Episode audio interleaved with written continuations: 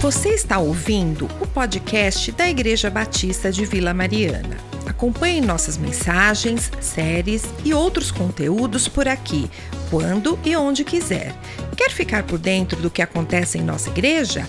Basta seguir a gente no Instagram, IBVMOficial. E não se esqueça de seguir aqui também, para não perder nenhum episódio. Deus te abençoe.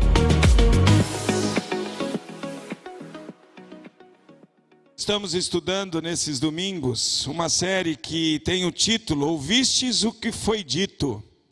A Bíblia, porém, vos diz. Lendo a Bíblia como suficiente ao mundo atual. E lá em 1 Timóteo, capítulo 4, abra lá comigo em 1 Timóteo, capítulo 4, versículo 13. Nós encontramos a Bíblia nos orientando e dizendo assim: Até a minha chegada, aplica-te a leitura, a exortação e ao ensino. E é isso que estamos fazendo nessa série. Essa série ela surgiu devido à agitação que houve nessas últimas semanas com respeito a uma mensagem que foi veiculada na internet em que o pregador, e eu não vou citar o nome dele aqui nem da mensagem, por uma questão de ética, porque não tive a oportunidade de conversar pessoalmente com ele, então por isso estou aqui evitando usar o nome. Volto a dizer, como disse de manhã, em nenhum momento em meu coração, em nenhum momento no coração da equipe pastoral da Igreja Batista de Vila Mariana, em nenhum momento no coração da Igreja Batista de Vila Mariana deve existir qualquer sentimento a contra a pessoa desse pregador. Nós o amamos em Cristo Jesus. Ele é um irmão em Cristo, segundo o testemunho que ele dá da sua conversão e da sua vida. É um pastor batista, como eu sou um pastor batista. Ah, pastorei uma igreja da convenção batista, como nós somos da convenção. Então não podemos nutrir nem o sentimento ah, ruim com relação a ele mas sim nós discordamos ah, do, da posição, da convicção, da ideia que ele tem com respeito às Sagradas Escrituras. E esse, essa série se propõe a nos orientar a lermos as Sagradas Escrituras segundo o sistema hermenêutico conhecido como histórico gramatical, que o texto é autoridade e eu, como leitor, me submeto ao texto. A nova hermenêutica, que é o sistema que esse pastor usou para falar que a, igreja, que a Bíblia não é suficiente, que a Bíblia precisa ser atualizada e que agitou o coração de muitos de nós, é um sistema conhecido como nova hermenêutica, em que quem tem autoridade é o leitor da Bíblia, não o texto. Então eu posso fazer atualizações. Eu posso discordar do texto, eu posso dizer: esse texto é um texto morto, esse texto é um texto arcaico, esse texto é um texto refratário, esse texto é um texto antigo, porque é isso que eles entendem. Isso não é novo debaixo do céu, gente. Isso já existe há séculos e séculos. Isso já vem sendo falado há muitos e muitas centenas de anos atrás e isso não é novo debaixo do céu, mas agitou os nossos corações. E foram então citados alguns textos na mensagem que eu me propus aqui nessa série a mostrar para todos nós como é de fato a leitura do texto, como vimos hoje. Hoje de manhã nós vimos que a Bíblia não legitima a escravidão, como fora falado por esse pregador. Nós descobrimos que a Bíblia fala até o contrário à escravidão. E ela diz que os, que os traficantes de escravos, que os mercadores de escravos se opõem a essa doutrina. Então, isso é claro para nós que a Bíblia não legitima a escravidão, como fora falado. Mas existem outros textos que foram usados. E o texto que eu vou usar aqui hoje está em Deuteronômio capítulo 22. Abra sua Bíblia lá. E é importante que você acompanhe o texto bíblico sempre, sempre. Nunca aceite que um pregador pregue a palavra de Deus com a Bíblia fechada e vá jogando ideias e mais ideias e mais ideias e mais ideias à sua mente, ao seu coração, sem você conferir com o texto bíblico. Isso não é próprio da leitura das Sagradas Escrituras, isso não é próprio da pregação bíblica que nós encontramos na Bíblia e que Deus quer que nós pratiquemos como igreja agora. Então, sempre com o texto aí, seja ele impresso fisicamente, seja ele ah, no seu celular, virtualmente aí, mas o texto tem que estar tá aí, ah, na sua frente. Então, abra a sua Bíblia em Deuteronômio capítulo 22. E nós vamos olhar para o que foi dito e vamos permitir que a Bíblia nos diga o que deve ser lido. E o que foi dito? E eu disse para vocês que, para ser muito honesto, a mensagem pregada por esse pregador, é, eu ouvi o texto e transliterei aqui para o PowerPoint o que ele falou, no, sem perder o contexto que ele falou. E isso é dito mais ali para o final da mensagem, quando ele vai mostrar para os ouvintes que a Bíblia está desatualizada. E ela pede um absurdo, segundo a leitura dele. E se a leitura dele de fato for correta, é um absurdo o que a Bíblia diz, mas não está correta. E o que ele diz é o seguinte: ele conta a história de uma menina que foi estuprada na adolescência, e aí ele diz que essa família com a menina estuprada vem para um aconselhamento pastoral, e ele então pergunta para essa menina se ela está prometida em casamento, é noiva de alguém. E então o pai ali intervém na história e diz: ela não tem condição de responder isso, mas não, ela não está prometida a ninguém. E então começa isso aqui que eu vou ler para vocês agora. Então ele diz, como pastor, assim, aconselhando essa, essa menina que foi estuprada. Isso é uma história, isso é uma ilustração que ele criou, espero, mas eu creio que sim.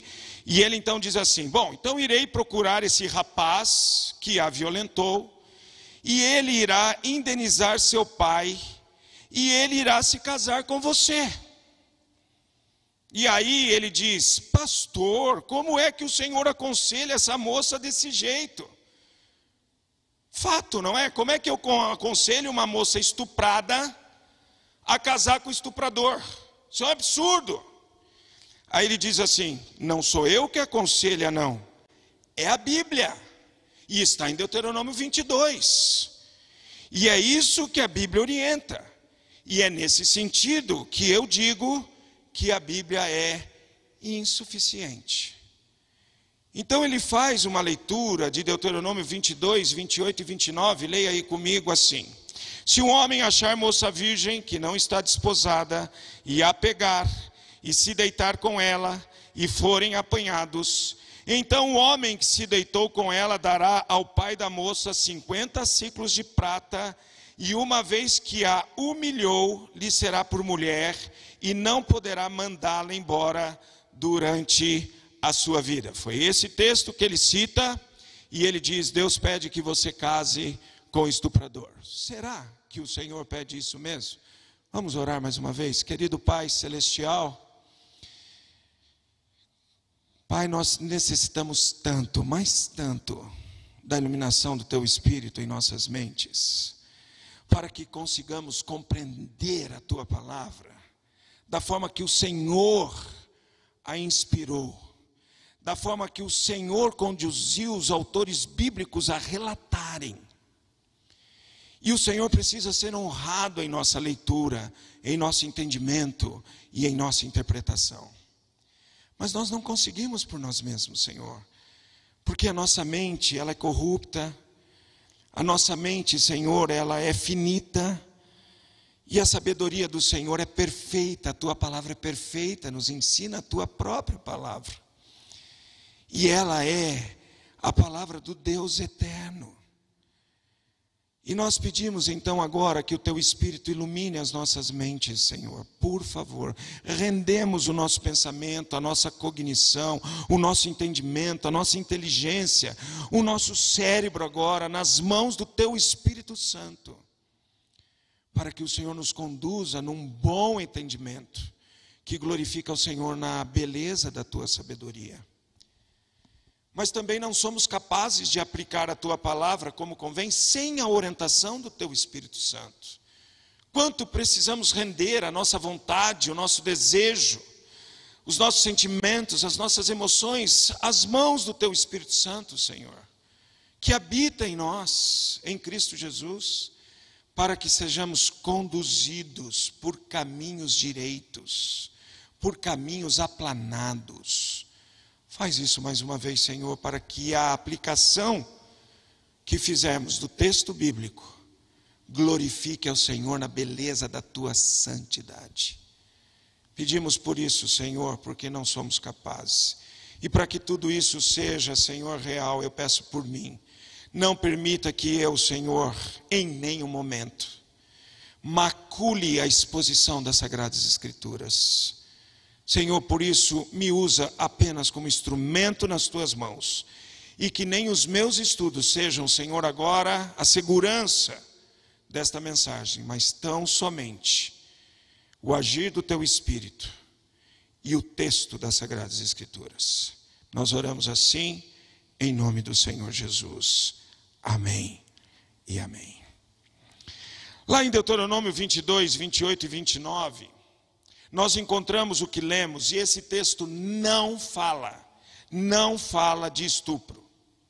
O texto de Deuteronômio 22, 28 a 29 não trata de estupro. O texto que trata de estupro é, são os versículos 25, 26 e 27. E aí a gente vê o que Deus diz. Olhe lá o texto comigo. Porém, se algum homem no campo achar moça desposada, a moça desposada é a moça prometida em casamento na cultura hebreia. Ela era prometida em casamento e ela então agora já era como se fosse a esposa do, do, do rapaz. É só lembrar da história de José e Maria, o pai e a mãe de Jesus, que viviam juntos, e Maria, então, ela é concebida pelo Espírito Santo, precisa de um anjo para convencer José que o que estava em Maria é de fato do Espírito Santo. E nós temos o texto bíblico ele dizendo que ele ia sair, não é? E não ia expô-la, porque senão ela seria apedrejada, e isso está aí no versículo 20 e 21 de Deuteronômio 22, nós já vamos chegar lá. E por isso José tem aquela situação, e o anjo vem, então diz: Olha, José, fique em paz, porque o que está dentro de Maria foi concebido pelo Espírito do Senhor. Então, aqui, essa é a moça desposada, ela está prometida em casamento, ela já é a esposa do indivíduo, só falta a celebração. E aí o texto diz: e achar moça desposada, e a forçar. Um verbo aqui que tem a ver com força maior, intensa, aquela força que domina a pessoa, aquela força em que é mais forte do que pessoa, as reações físicas da pessoa. Esse é o, o verbo aqui na língua original. É um verbo que tem essa soronidade em hebraico, razak. E ele é usado num grau verbal que intensifica ainda mais. E é usado num grau verbal que diz: e ele a tomou e a forçou, ou seja, ele a pegou sem vontade própria dela e a forçou e se deitar com ela. Aqui está caracterizado o estupro. Morrerá só o homem que se deitou com ela. A moça não farás nada para ela. Ela não tem culpa de morte, porque como homem que se levanta contra o seu próximo lhe tira a vida, mais uma informação do texto literal. Está lendo aí comigo? Quando é o que acontece quando um próximo tira a vida do outro? Violência. Você quer uma referência disso? É só voltar os seus olhos para Gênesis capítulo 4, quando Caim mata Abel. Quando Caim mata Abel, há um momento de violência ali. Caim é violento contra Abel e o mata e tira a vida de Abel. Aqui a Bíblia está dizendo que ele usou de violência contra essa moça, a forçou, usou de violência contra ela, e diz, não é?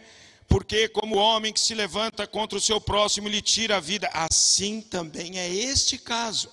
Aqui está caracterizado um caso de estupro. E o que é que acontece? o homem morre, o estuprador morre. E para a moça, não façam nada com ela, pois a achou no campo. A moça desposada gritou, e não houve quem a livrasse. Não há um consentimento de uma relação sexual aqui. Há uma violência, há um estupro. E o que é que a Bíblia diz que acontece quando há um estupro? O estuprador morre. E a pessoa estuprada continua viva. Porque ela gritou por socorro e não houve quem a socorresse.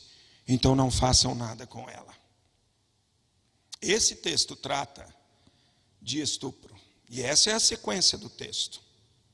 Não o 28 e 29. Mas eu quero colocar outra verdade para vocês. O texto de 22, 23 a 24, não é? Ah, desculpe, 22 e 23. Ele trata de uma relação aqui, a consentida sexual. Olhe lá para o texto. 22 22, 22, na verdade. Está errado aí no PowerPoint. 22, 22. Se um homem for achado deitado com uma mulher que tem marido, então ambos morrerão. O homem que se deitou com a mulher e a mulher, assim eliminarás o mal de Israel.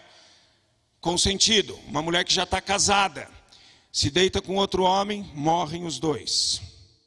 Se houver moça virgem desposada e um homem achar na cidade e se deitar com ela de novo, uma moça que está prometida em casamento, mas não se casou ainda, mas toda aquela cultura. Então trareis ambos à porta daquela cidade e os apedrejareis até que morram. Ambos. Por quê? Porque houve consentimento.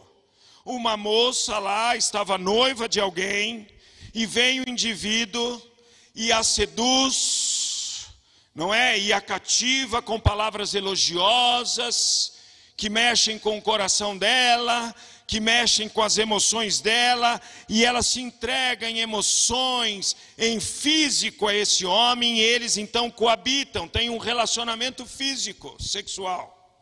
Ambos. Então aqui caracteriza um adultério consentido dessa moça desposada, como o versículo 22 e desse rapaz que a seduziu.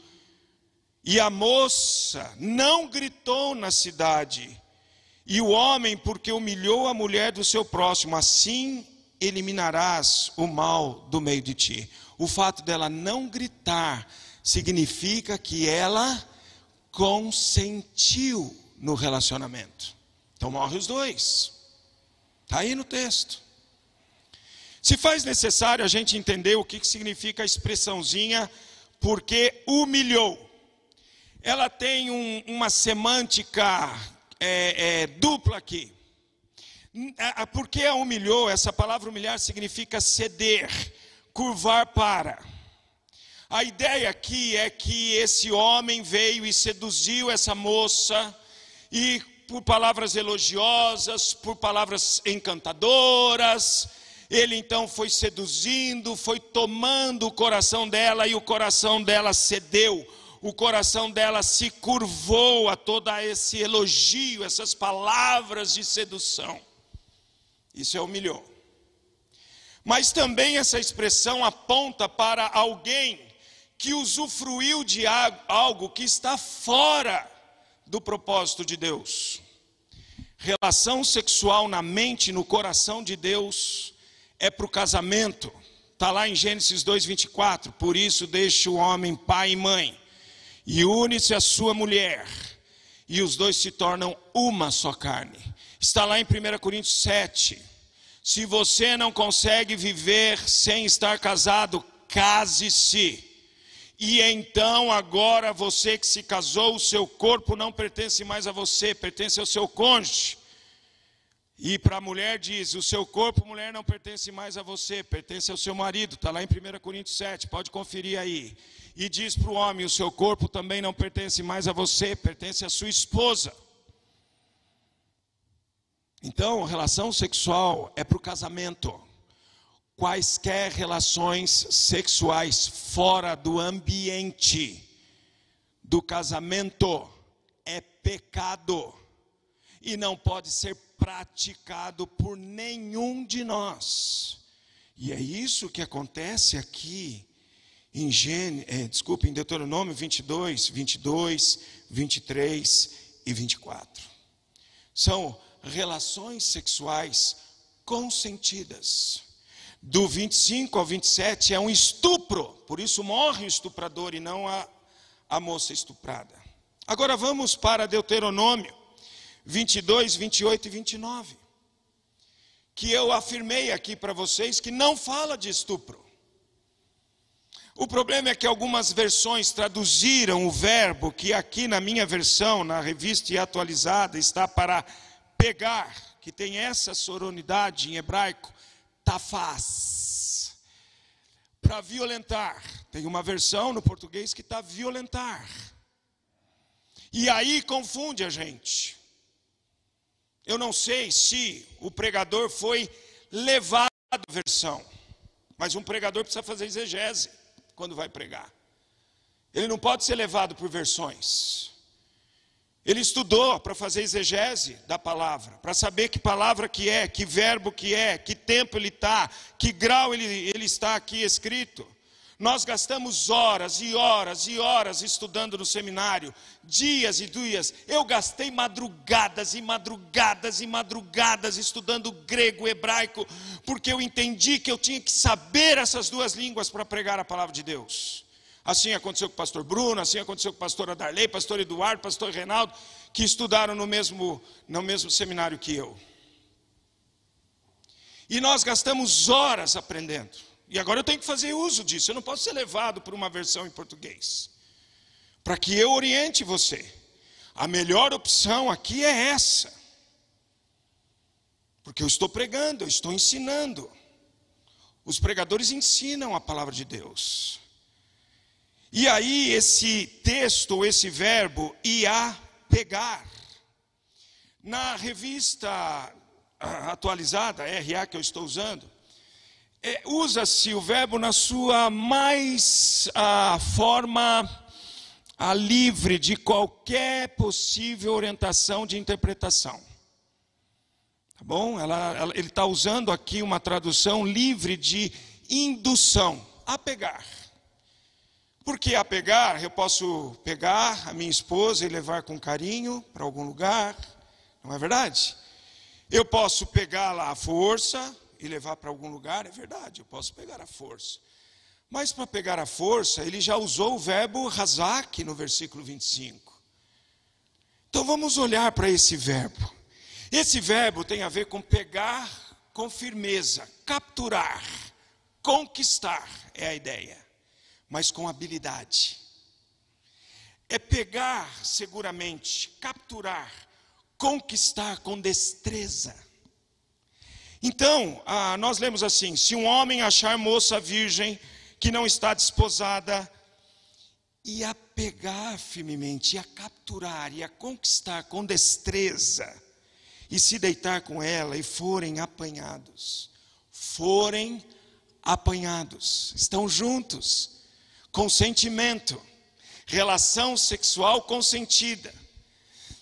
A diferença do versículo 28 para o versículo 23 é que essa menina aqui, ela não é prometida em casamento a alguém, a outra era. Por isso morreram os dois. Essa aqui não está prometida, ela está livre. E ela, mais uma vez aqui, foi seduzida. Esse pegar conquistar, capturar habilmente, é que ela foi seduzida. Vamos dar uma olhadinha ah, nesse verbo em alguns outros textos. Abra sua Bíblia, deixa aí seu dedo em Deuteronômio 22, 28. E abra sua Bíblia comigo em Gênesis 4, 21. Vamos em Gênesis 4, 21. Dá uma olhada aí nesse, nesse versículo de Gênesis 4, 21. O nome de seu irmão era Jubal. Este foi o pai de todos os que tocam harpa e flauta. Sabe qual é o verbo traduzido aqui na revista atualizada para tocam? É o tafaz. O verbo que é traduzido para pegar, lá em Deuteronômio 22, 28. Então vamos visualizar uma coisa aqui juntos. Eu gosto muito quando o pastor Bruno toca violão, porque ele dedilha o violão. Hoje você está com guitarra aí, é isso? Mas quando ele está com o violão acústico dele, eu falo até que ele é o seresteiro de Jesus. Nos cultos de quarta-feira presencial aqui, ah, no passado, ele é que dirigia nos, nas músicas, escolhia belos hinos para cantarmos, e ele, ele dedilha o violão, é? toca o violão, que é uma, uma lindeza, como diz na minha terra. E quando eu vejo o pastor Bruno tocando violão, eu não vejo ele brutalizando, violentando o violão. Ele dedilha, ele tem habilidade, ele tem destreza. Já viu alguém tocar harpa? Nós estamos, o Max está aqui. É você que está aí, né, Max e Arami? Estão bem mascarados os dois, hein? Sempre achei você mascarado, viu? Max, ele toca na Orquestra Sinfônica do Estado de São Paulo, na USESP toca contrabaixo lá. E um dia o Max me presenteou, eu e minha família, para assistirmos ali um concerto. E havia arpistas lá. E eu fiquei olhando as arpistas tocando, como elas dedilham, não é, nas cordas da harpa. Gente, parece que elas estão tocando numa nuvem mesmo, né? Porque elas vão e voltam e você mal percebe que elas estão tocando nas cordas das harpas. Você já viu alguém tocando harpa? Como um roqueiro toca sua guitarra? Nunca. Nunca. É com habilidade, com destreza, não é? Sem força brutal. Mas também fala da flauta. Muitas vezes eu vejo os flautistas aqui da igreja tocando a flauta transversal, linda, não é? E a destreza, a delicadeza que esse pessoal acha, os orifícios certos da flauta, para então produzirem os sons corretos para a música e os nossos ouvidos serem edificados e a nossa alma crescer na graça do Senhor. Habilidade, com muita segurança capturam o instrumento. Quem manda no instrumento sou eu. Já vi o Max tocar contrabaixo, Suzana tocar violino, os outros instrumentos, Cainho tocar bateria. Eu fico olhando o Cainho, a habilidade que ele tem. Cecel, é teclado, é, é baixo, é um pessoal, todos vocês, uma destreza, uma habilidade, e vocês dominam, dominam o instrumento com habilidade com destreza. Essa é a ideia da palavra. Essa é a ideia da palavra. Ezequiel capítulo 14, abre lá comigo, Ezequiel capítulo 14. Quando o Senhor vai a, arrazoar com o pecado de idolatria de, de, de Israel, de Judá, e o Senhor então vai pegar o seu povo e vai então mostrar que o seu povo é um povo idólatra. A Bíblia diz assim no versículo 5 do capítulo 14 de Ezequiel: Para que eu possa apanhar a casa de Israel no seu próprio coração, porquanto todos se apartaram de mim para seguirem os seus ídolos. O que Deus está dizendo aqui é: Eu vou mostrar para vocês, Israel, onde estão os pecados do seu coração? Qual é o lugar onde está a idolatria no seu coração? E o verbo, traduzido para apanhar, na RA aqui no versículo 5, é o verbo tafaz. Porque Deus habilmente vai ler o coração de Israel e vai dizer: olha, a idolatria aqui. Sabe, essa é a ideia do sondar de Deus, do perscrutar de Deus. Ele sabe os guetos, dos pecados dos nossos corações, porque Ele é hábil em ler o nosso coração. Volta para Deuteronômio. É verdade que você vai achar essa palavra, tafaz também, para conquista de guerra, para conquista de território. Em Josué, o tafaz é usado, mas não deixa de ser uma conquista hábil, com habilidade inclusive de Deus agindo no exército de Josué com habilidade de homens que empunham bem a espada e são hábeis no uso do instrumento da, de arma. Continua pegar com segurança, capturar com segurança, de forma hábil, de forma em que eu tenho a habilidade, a destreza para pegar. Quando a Bíblia diz que esse moço pegou essa moça e se deitou com ela, a Bíblia está dizendo que ele a pegou habilmente, teve destreza para conquistá-la. De novo, com palavras elogiosas, de encantamento do coração. E forem apanhados. Quer ver o texto que Deuteronômio está reeditando? Porque lembre, o livro de Deuteronômio é Moisés lembrando Israel de toda a lei que ele já deu através, é, como instrumento de Deus para Israel, lá no livro de Êxodo, Levítico, Números, ok? E agora Israel está prestes a entrar em Canaã, nas campinas de Moabe, estão prestes a atravessar o rio Jordão e entrar na terra prometida. E Deus diz: Moisés, chama o povo e lembra o povo da lei. Até a palavra Deuteronômio é uma palavra em grego, porque os nomes bíblicos são em, em, em palavras gregas. Significa segunda lei, ou seja, redição da lei.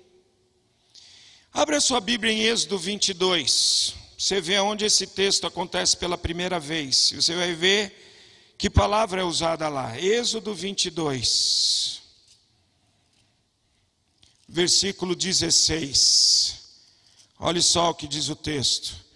Se alguém seduzir qualquer virgem que não estava desposada e se deitar com ela, pagará seu dote e a tomará por mulher. A palavra traduzida para seduzir na língua hebraica é uma palavra que tem essa sonoridade, patar. E está usado num grau que intensifica ainda mais. É persuadir. Persuadir muito.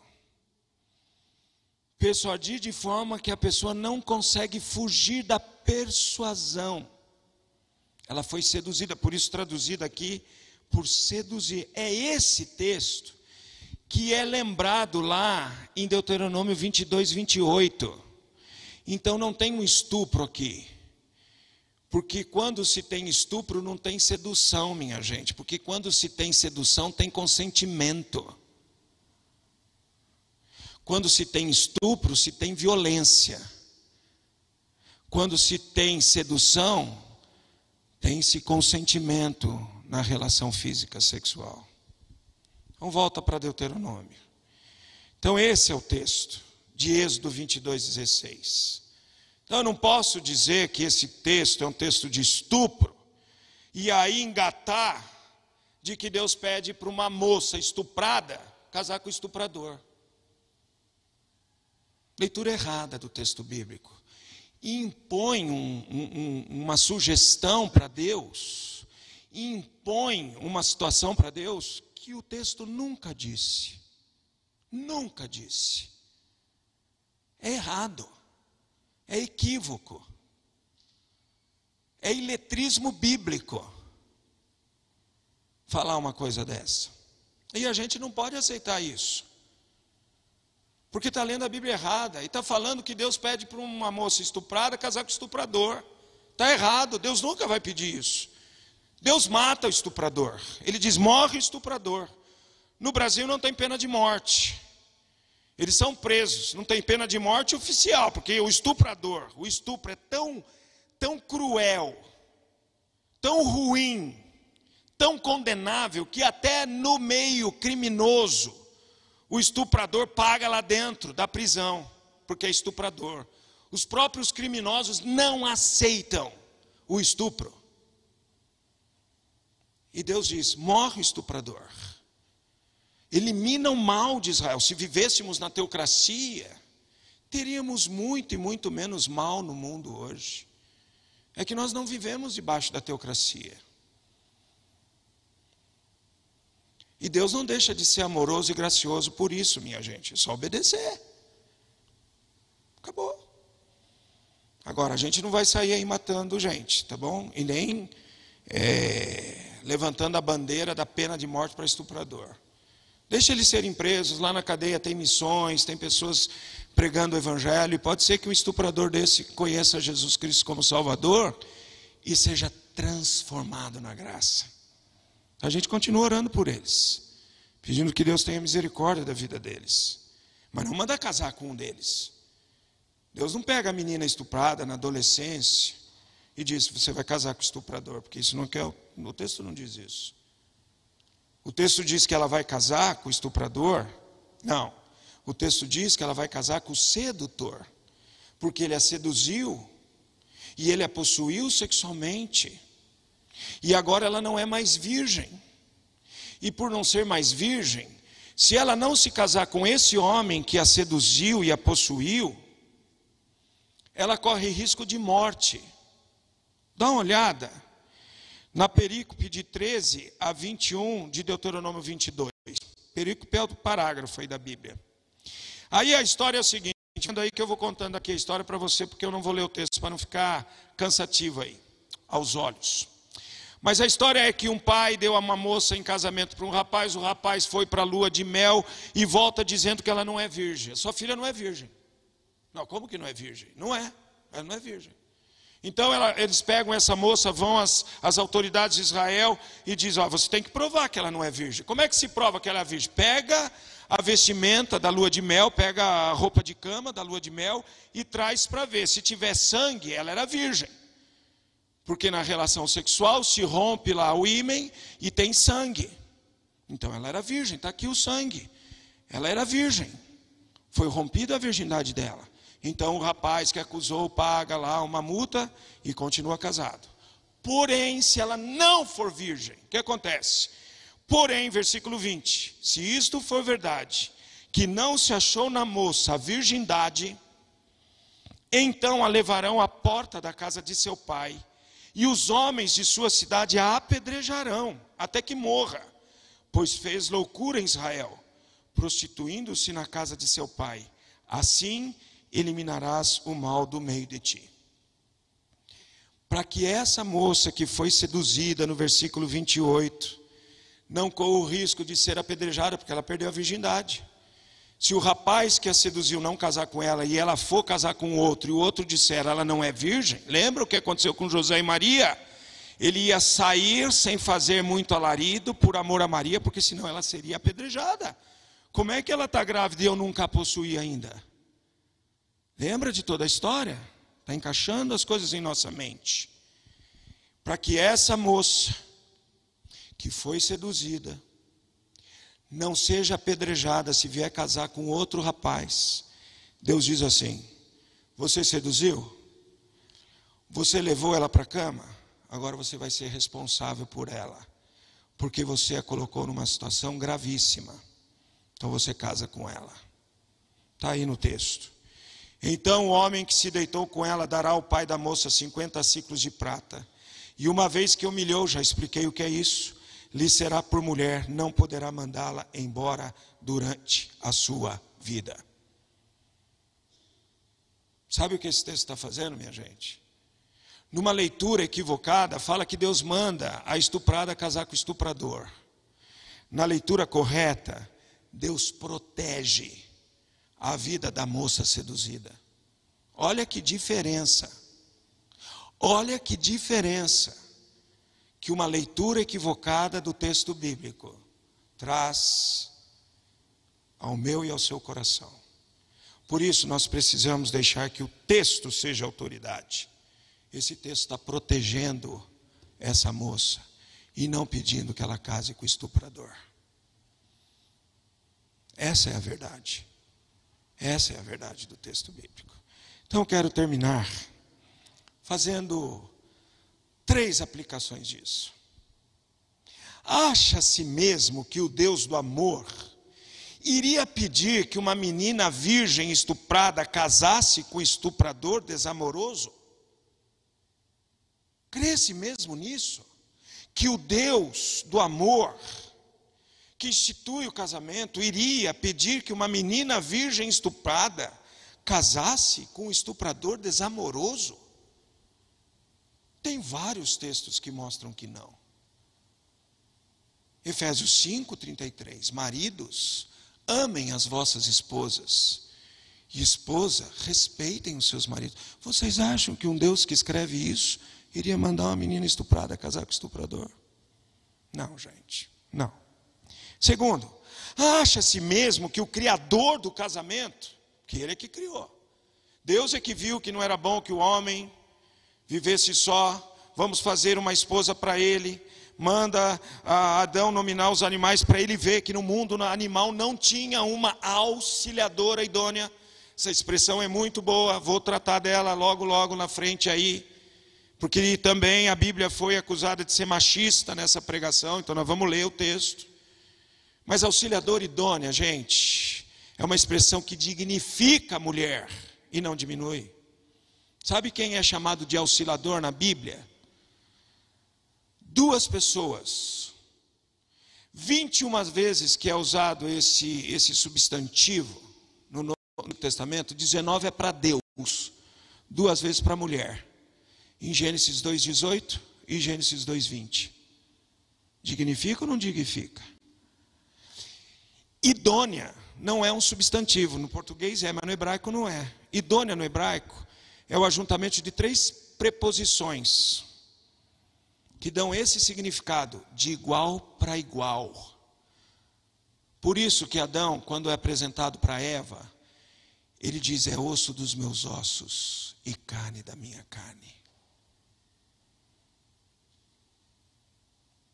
Cremos mesmo que o Deus que cria isso conduziria uma menina virgem estupada ao matrimônio com um estuprador desonroso? Vou repetir.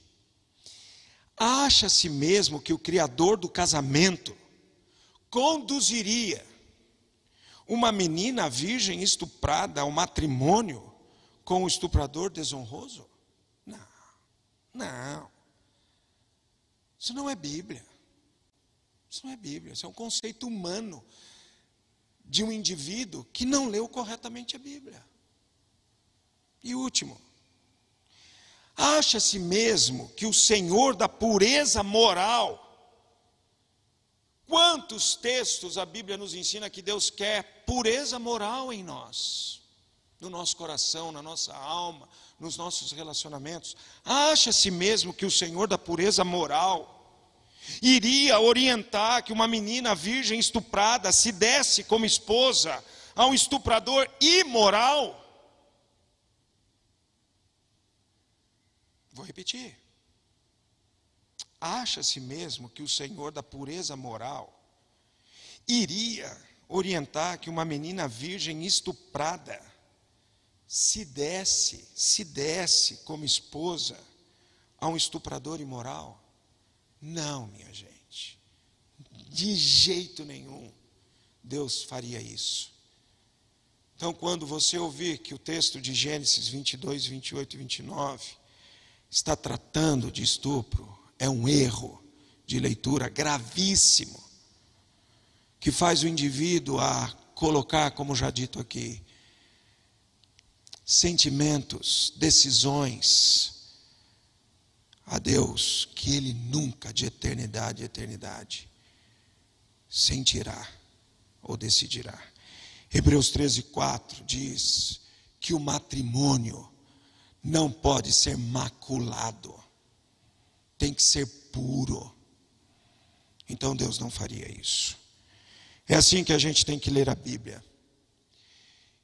E a verdade é que quando nós ouvimos nessa mensagem que a Bíblia precisa ser atualizada, porque Deus em, Deuteronômio 22, 20, 28 e 29 pede para uma menina estuprada casar com o estuprador é uma leitura errada, equivocada e iletrada das Sagradas Escrituras, que pôs em Deus sentimentos e ações que ele de eternidade a eternidade nunca sentirá ou fará. Que Deus nos ajude. Querido Pai Celestial, obrigado pela tua palavra tão clara, tão clara. Não permita, Senhor, que corramos o risco de fazer leituras equivocadas da tua palavra. E então, Senhor, produzimos sentimentos e ações que não glorificam o Senhor. Ajuda-nos, Senhor, na nossa incapacidade. Ajuda-nos, Senhor, a honrarmos ao Senhor todas as vezes que lemos, que exortarmos e que ensinarmos a tua palavra a nós mesmos e a todos que estão ao nosso redor. Nós oramos assim, em nome de Jesus. Amém e amém.